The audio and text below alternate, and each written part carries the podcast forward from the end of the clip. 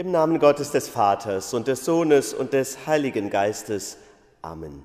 Unsere Hilfe, unser Trost stehen im Namen des Herrn, der Himmel und Erde gemacht hat, der Bund und Treue hält ewiglich und der niemals loslässt das Werk seiner Hände. Der Friede unseres Herrn Jesus Christus sei mit Ihnen, mit uns allen. Liebe Schwestern und Brüder, alle, die Sie verbunden sind und jetzt hier zuschauen, wie geht es Ihnen? Wenn Sie dieses Video sehen, dann wird mindestens eine Woche vergangen sein in dieser besonderen und außergewöhnlichen Zeit. Wie geht es Ihnen? Steigt Angst in Ihnen hoch? Sind Sie unsicher? Bei mir ist es auch so, wie könnte es auch anders sein? Bin noch relativ jung im Verhältnis gesehen und doch bin ich unsicher. Ich habe ein relativ festes Gehalt, andere tragen sich mit großen wirtschaftlichen Ängsten ich bin ein geselliger Mensch und sorge mich vor der Isolation. Es sind schwierige Zeiten und wir wissen noch nicht genau, was alles eventuell noch auf uns zukommt. Und gerade dann, wenn wir so unsicher sind, dann ist es immer ein gutes Mittel der Wahl, der Sehnsucht nach Gott Raum zu geben. Aber selbst wenn ich das Haus Gottes besuchen will, komme ich nicht rein. Die Kirche ist geschlossen, nach wie vor die Gottesdienste leer. Wie ist das für dich, wurde ich gefragt nach dem ersten Video, niemanden zu sehen, einen Geistergottesdienst zu halten. Und ich fühle aber doch, und das ist ein bisschen die Botschaft, diese Verbindung in der Gemeinde zu den Menschen, die mir anvertraut sind, auch die Verbindung zu Gott. Desto stärker, obwohl wir einander nicht so sehen können wie sonst. Das spricht auch der Psalm aus, der über diesem Sonntag steht, den wir jetzt feiern, nämlich der Sonntag Letare. Trotz aller Schwierigkeiten freue dich. So ist dieser Sonntag überschrieben und der Psalm dazu ist der 84. Wie lieblich sind mir deine Wohnungen, wie stark ist die Sehnsucht nach Gott dem Herrn. Den will ich mit Ihnen zusammen beten.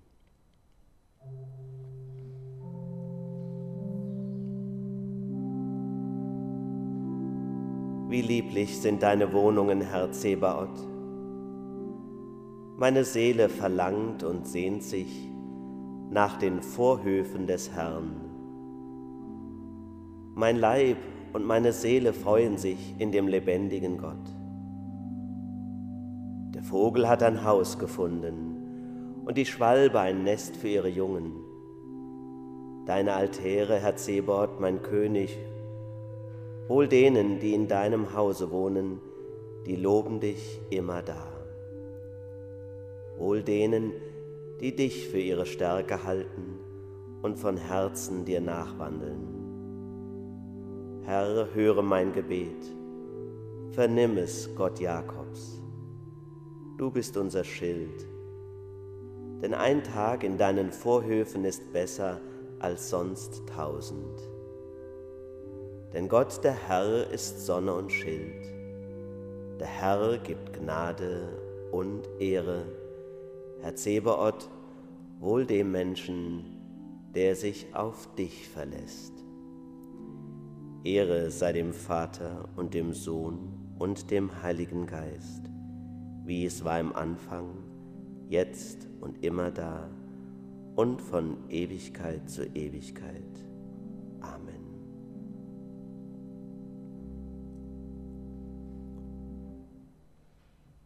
Lasst uns beten. Guter Gott, lieber Vater im Himmel, eine solche Zeit hat noch niemand von uns erlebt. Wir brauchen dich und deine Nähe. Schenk uns einen neuen Blick, lass uns tiefer sehen, vielleicht auch sehen lernen, wozu das alles gut sein kann. Nimm uns die Angst vor den kommenden Tagen und Wochen Führe uns gut durch diese besondere Situation. Lass uns neu zueinander stehen und gegenseitig helfen und stärke die Zuversicht und unseren Glauben. Das bitten wir dich durch Jesus Christus, deinen lieben Sohn, unseren Bruder und Freund, Herrn und Heiland, der mit dir und dem Heiligen Geist lebt und Leben schenkt, von Ewigkeit zu Ewigkeit. Amen. Der Sonntag Letare hat ein Evangelium, das sich im Johannesevangelium findet, im zwölften Kapitel, das will ich Ihnen nun gerne vorlesen. Da heißt es, es waren einige Griechen unter denen, die heraufgekommen waren, um anzubeten auf dem Fest. Da traten zu Philippus, der aus Bethsaida in Galiläa war, und baten ihn und sprachen, Herr, wir wollen Jesus sehen. Philippus kommt und sagt es Andreas. Und Andreas und Philippus sagen es Jesus. Jesus aber antwortete ihnen und sprach, die Stunde ist gekommen, dass der Menschensohn verherrlicht werde. Wahrlich, wahrlich, ich sage euch, wenn das Weizenkorn nicht in die Erde fällt und erstirbt, bleibt es allein. Wenn es aber erstirbt, bringt es viele Frucht. Evangelium unseres Herrn und Heilandes Jesus Christus, Lob sei dir, Christus. Liebe Schwestern und Brüder, wir wollen gerne Jesus sehen, sagen die, die ihn noch nicht richtig kennengelernt haben.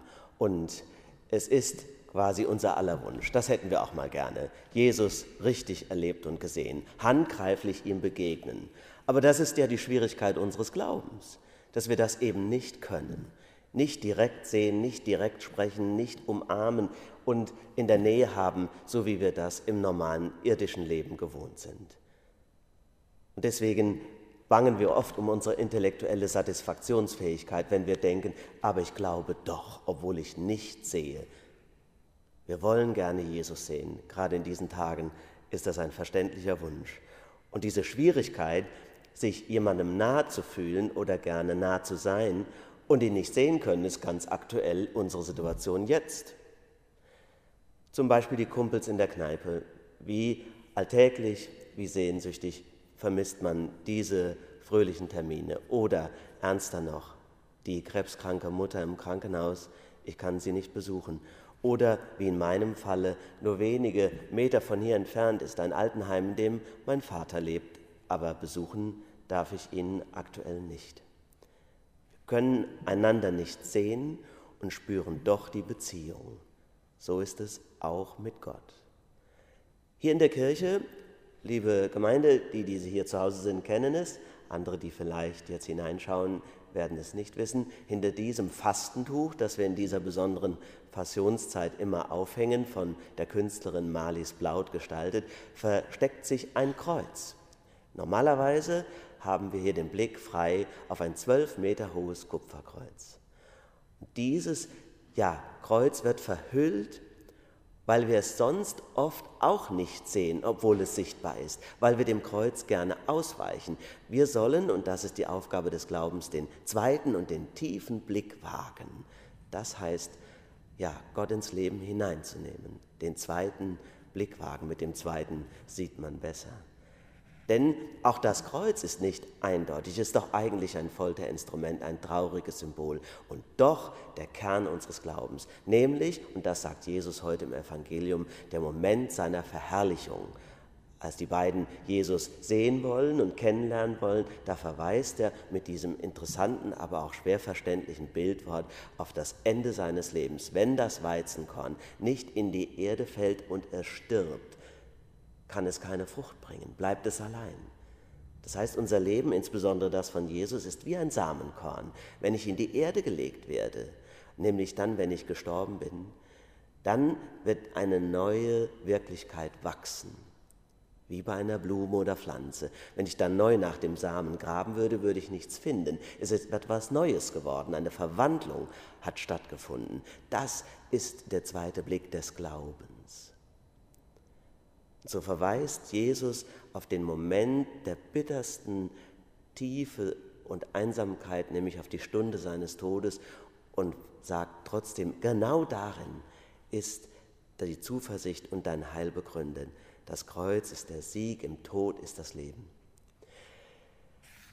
Es mag für uns immer wieder schwer sein, das durchzubuchstabieren und wir zweifeln daran, aber ich habe es oft schon so erlebt. Vielleicht Erinnern Sie sich selber an einen solchen Moment, wenn ich an einem Sterbebett gesessen habe, selbst im Moment des Todes ist plötzlich diese Ruhe, der Frieden, aber auch der Sieg des Lebens im Zimmer. Ich spüre das und ich glaube daran und es gibt mir Hoffnung. Und so können wir, wenn es uns denn gelingen mag, und ich hoffe und bete darum, auch in dieser Krise, in der wir jetzt leben, hier in unserem Land und in unserer Gemeinde, etwas mehr sehen als das, was vor Augen ist. Auch sie lehrt uns den tieferen und zweiten Blick. Ich lerne zum Beispiel Dinge zu lassen. Vieles geht ja sowieso nicht. Einmal alles aus der Hand legen und Ruhe haben. Andere müssen sehr viel leisten in diesen Tagen, viele können aber nichts tun. Und das ist auch mal gut so. Ich beobachte, dass ich in meinen Blick die Heldinnen und Helden des Alltages nehme, die ich sonst oft ja gar nicht beachte. Zum Beispiel die Verkäuferinnen in unserem Supermarkt hier in Godesberg, im Rewe, im Lidl oder sonst wo, die treu dieser Angst trotzen, die vielen Menschen begegnen, sie versorgen, auch das Geld entgegennehmen. Alle Achtung. Oder ich merke auch, dass ich Sorgen oder Konflikte, die mich noch vor kurzem schwer belastet haben, relativieren angesichts der anderen und dramatischen Situationen. Und ich spüre aber auch eine neu erwachte Solidarität und Hilfe untereinander. Jetzt hat mir eine ältere Dame erzählt, sie findet Corona gar nicht so schrecklich. So viele Nachbarinnen und Nachbarn und Freunde hätten sich noch nie bei ihr gemeldet, um ihr zu helfen und sie zu unterstützen. Sie wäre ganz beglückt, dass sie das noch erleben darf.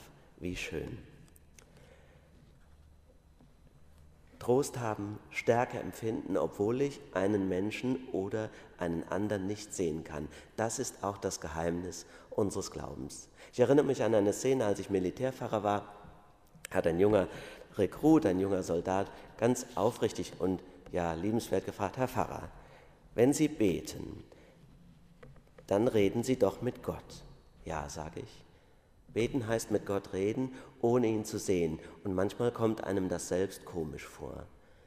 Ja, sagt der junge Mann, redet er denn auch mit Ihnen? Tja, ich habe mir dreimal überlegt, was ich da wohl sage, denn wenn ich sage ja, selbstverständlich, dann denkt er noch, ich höre Stimmen und hält mich für bekloppt.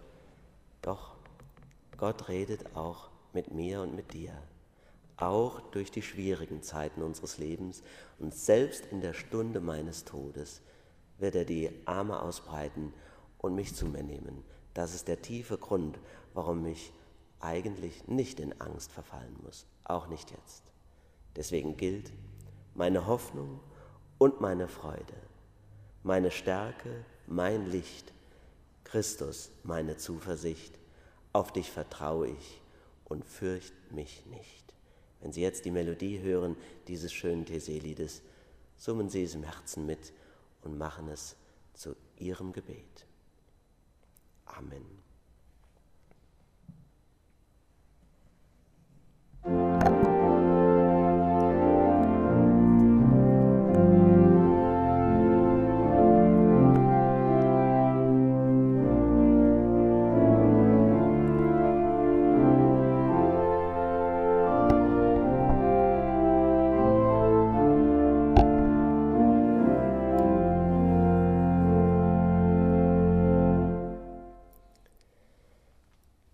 Lasst uns ein Licht anzünden für Menschen, die unterwegs sind, vielleicht im Ausland festgehalten und den Weg nach Hause nicht antreten können. Alle die, die zu Wasser, zu Lande oder zu Luft sich sorgen, wie sie nach Hause kommen. Herr, erbarme dich. Christus, erbarme dich. Lass uns ein Licht anzünden für Menschen, in den verschiedenen Berufen, die jetzt so wichtig sind. Für die Ärztinnen und Ärzte, Schwestern und Pfleger, aber auch für den Lkw-Fahrer, für die Verkäuferin, für die Wissenschaftlerin und die Forscher, dass sie bald einen Impfstoff finden und für die Menschen Heilung ermöglichen. Christus, erbarme dich. Herr, erbarme dich. Lass uns ein Licht anzünden für alle, die jetzt einsam sind zu Hause, Schwierigkeiten haben, Nähe herzustellen und sich sehnen nach denen, die sie lieb haben. für alle, die nachts wach liegen und sich ängstigen und nicht ein noch auswissen. Herr, erbarme dich. Christus, erbarme dich. Lass uns beten für alle, die krank sind, nicht nur am Virus erkrankt. So viele leiden an Leib und Seele. Lasst uns beten für alle, die sich um sie sorgen. Herr, erbarme dich. Christus, erbarme dich. Und lasst uns ein Licht anzünden für alle unsere lieben Verstorbenen, die, die wir vermissen, seit kürzerem oder schon seit langem. Sie ruhen, Gott, in deiner Hand, und wir werden uns einst wiedersehen. Lass ihnen dein ewiges Licht leuchten und lass sie deine Herrlichkeit schauen. Herr, erbarme dich. Christus, erbarme dich. Und alles, was uns sonst bewegt, auch das, was uns unaussprechlich scheint, lass uns einschließen in das Gebet, das uns Jesus Christus zu beten gelehrt hat.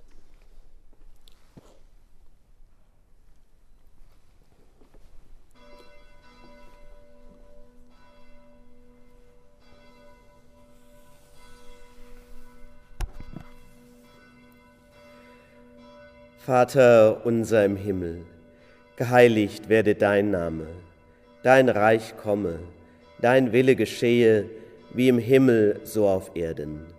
Unser tägliches Brot gib uns heute und vergib uns unsere Schuld, wie auch wir vergeben unseren Schuldigern. Und führe uns nicht in Versuchung, sondern erlöse uns von dem Bösen. Denn dein ist das Reich und die Kraft und die Herrlichkeit in Ewigkeit. Amen.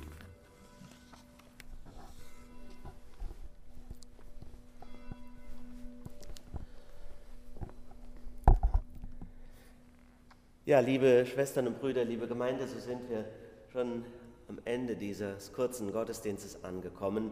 Ich hoffe, dass er Ihnen ein bisschen Mut geschenkt hat und dass Sie gut durch die kommenden Tage und Wochen kommen. Solange wir können, wollen wir immer wieder Sie hier aus der Christuskirche grüßen. Wenn Sie Hilfe brauchen, dann wenden Sie sich, so haben wir es im Bezirk abgesprochen, an die offene Tür, Dürenstraße die werden Hilfe vermitteln zum Gassi gehen oder einkaufen und anderes. Wenn Sie bereit sind, Hilfe zu geben, dann wenden Sie sich bitte an die Freiwilligenagentur hier in Bonn. Das sind unsere Möglichkeiten hier im Raum Bonn zu helfen. Und wenn Sie ein Gespräch wollen oder ein Gebet oder eine Ermutigung, scheuen Sie sich nicht, mich anzurufen. Ich habe viel weniger zu tun, als Sie jetzt vielleicht denken, da ja alle Veranstaltungen und Gottesdienste sonst ausfallen. Scheuen Sie sich nicht, vielleicht tut es Ihnen gut, vielleicht sind Sie aber auch viel intensiver in Kontakt mit denen, die Sie lieb haben. Sie und diese, die Ihnen nahe sind, sollen eingeschlossen sein in den Segen, den ich Ihnen jetzt über die Bilder hinweg zusprechen